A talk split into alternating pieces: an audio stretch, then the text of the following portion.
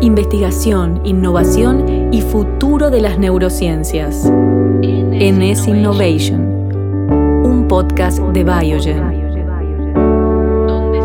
donde ciencia y humanidad se encuentran.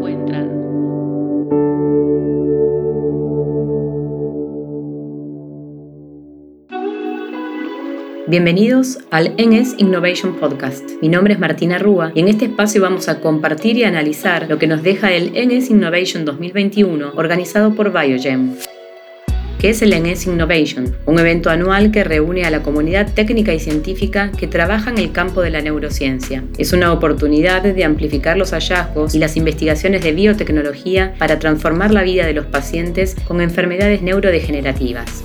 En el episodio de hoy hablaremos de la atrofia muscular espinal, una enfermedad neurodegenerativa que se manifiesta por una pérdida progresiva de la fuerza muscular. Ocurre tanto en niños como en adultos y afecta actividades esenciales como hablar, respirar o caminar. Los profesionales que tratan y estudian esta enfermedad señalan que uno de los desafíos más grandes en el tratamiento de la AME está en el seguimiento de los pacientes. Así lo explica el doctor Laurent Servet, profesor de enfermedades pediátricas y neuromusculares en el Centro Neuromuscular de Oxford. El objetivo de esta presentación es que pensemos un poco en conjunto en cómo vamos a analizar cómo vamos a hacer el seguimiento de nuestros pacientes en el próximo milenio, porque era fácil ah, hacer una diferencia entre pacientes eh, tratados y no tratados, pero ¿cómo vamos a hacer la diferencia entre pacientes eh, que son tratados por una droga A, una droga B, o si tenemos A más B? Entonces va a ser todo un desafío y tenemos que encontrar nuevas eh, formas de tener medidas de resultado de los pacientes. Entonces, cuando consideramos estas medidas de resultados en los pacientes, tenemos que pensar de forma holística, tenemos que pensar en la función motora porque es muy importante para los pacientes y esta función depende mucho de la fuerza y también de la, mm, eh, de la limitación de las articulaciones y de los contractores. Entonces, para AME1 tenemos que pensar en la supervivencia y también la supervivencia hasta el tiempo de la ventilación permanente. Tenemos que pensar en la función eh, pulmonar en AME1 y AME2 y en, también tenemos que pensar en la función pulmonar, particularmente en AME1. Y todo esto redunda en la calidad de vida y en la independencia de los pacientes. ¿Cómo deberían ser los métodos de seguimiento de los pacientes? ¿Y qué esperamos de una medida de resultado? Bueno, en primer lugar, queremos que sea confiable o fiable. Si yo evalúo al paciente hoy y evalúo al mismo paciente al día siguiente, quiero tener la misma medida, ¿no es cierto? También tiene que ser precisa esa escala o ese resultado. ¿Qué quiere decir esto? Si yo tengo solo tres posibilidades, uno, dos, tres.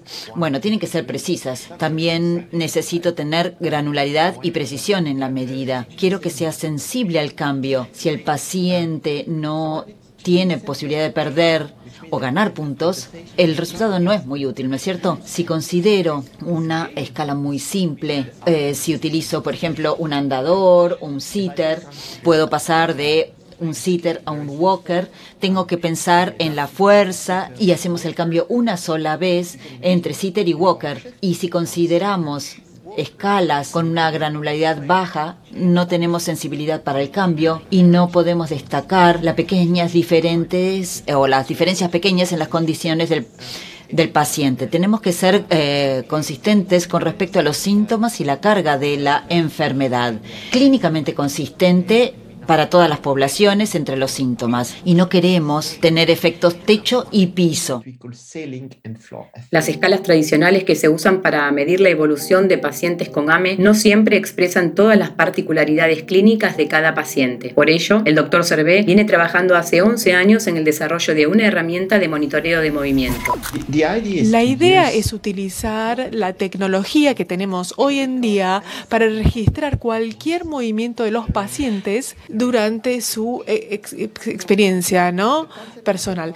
El concepto es el siguiente. En verde podemos ver la evolución de un paciente tratado y en rojo la de un paciente no tratado. Y de acuerdo con cuando se observan estos pacientes, se podría concluir que los pacientes en con placebo les está yendo mejor que a los que no tienen tratamiento o que la diferencia no es tan significativa. Pero obviamente estas curvas son divergentes.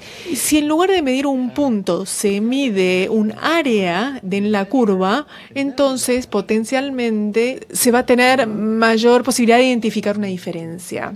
Sabemos que los pacientes tienen días malos y días mejores. Sabemos que pueden fluctuar, que pueden tener fatiga, que pueden estar enfermos algún día determinado, pero necesitamos integrar todo esto durante un periodo prolongado y luego vamos a deshacernos de esta fluctuación. Entonces, ¿cómo funciona? Inicialmente hicimos el mismo error que cometieron todos, ¿no? Que es comenzar con dispositivos comunes, ¿no? Disponibles a nivel comercial. Y obviamente los, estos dispositivos comerciales, como por ejemplo un Apple Watch, es algo que uno le puede dar a su eh, esposo o esposa para Navidad y seguramente va a hacer más ejercicios, etcétera. Pero no es un dispositivo médico para registrar eh, a los pacientes durante un ensayo clínico. Entonces, comenzamos pensando cuáles son los sensores más a nivel de mayor precisión. Y tuvimos un, prototipo y, pudimos identificar el nivel de precisión necesario. Hay distintas variables. Después tuvimos un segundo prototipo con, que era inalámbrico, que era difícil de utilizar. Después tuvimos algo que no era tan feo, digamos, que es el BGP 3.0, y luego diseñamos un dispositivo médico. Y si pudiéramos eh, obtener aprobaciones de la Agencia de Medicina Europea, bueno, entonces eh, tendríamos una versión mucho más eh, agradable, digamos, que sería más atractiva en cuanto a diseño y que podríamos utilizar como un dispositivo portátil. Un sistema de medición más preciso impacta positivamente en el seguimiento de los pacientes con atrofia muscular espinal. Así lo explica el doctor Cervé.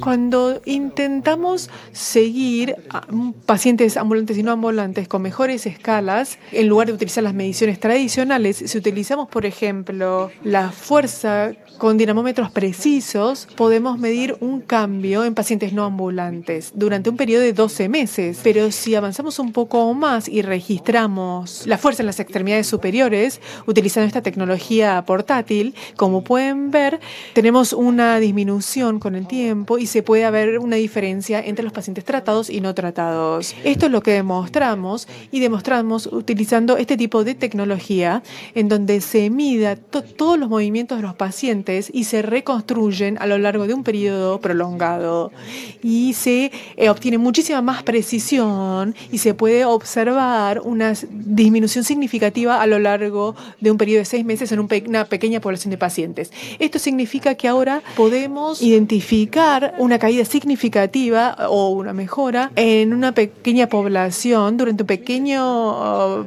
periodo y eso nos permite realizar un mejor seguimiento de los pacientes. Entonces, la conclusión de esta charla para en cuanto a tecnología innovadora es que los resultados actuales podrían identificar eh, diferencias significativas entre poblaciones tratadas y no tratadas, pero nosotros vamos a tener enfrentar desafíos en pacientes individuales y en otras terapias.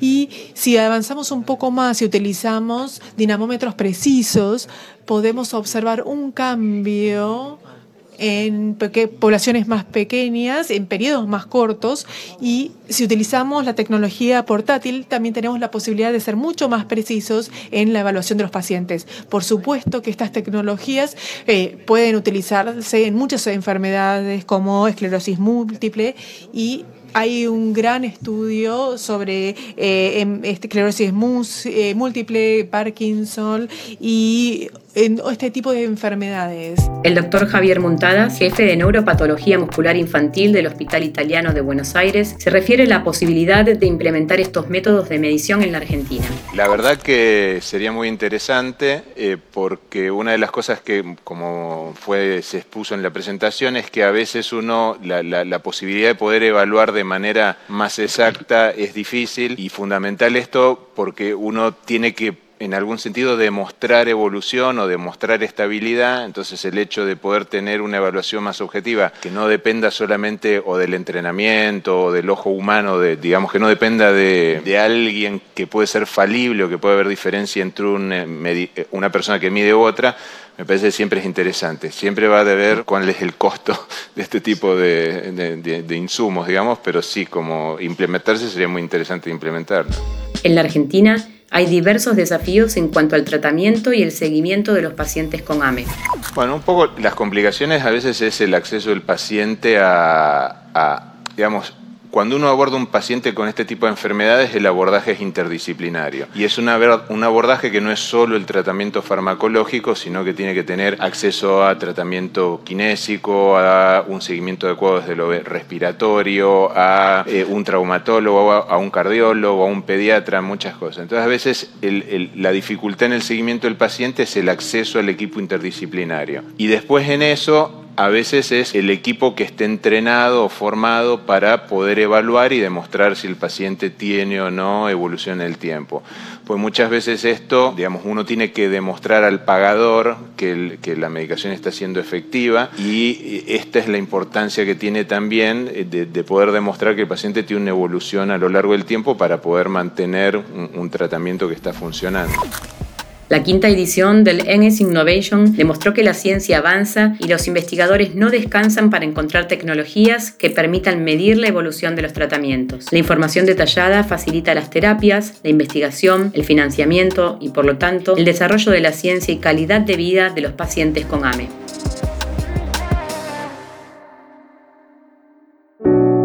Esto fue NS Innovation, un podcast de Biogen donde ciencia y humanidad se encuentran.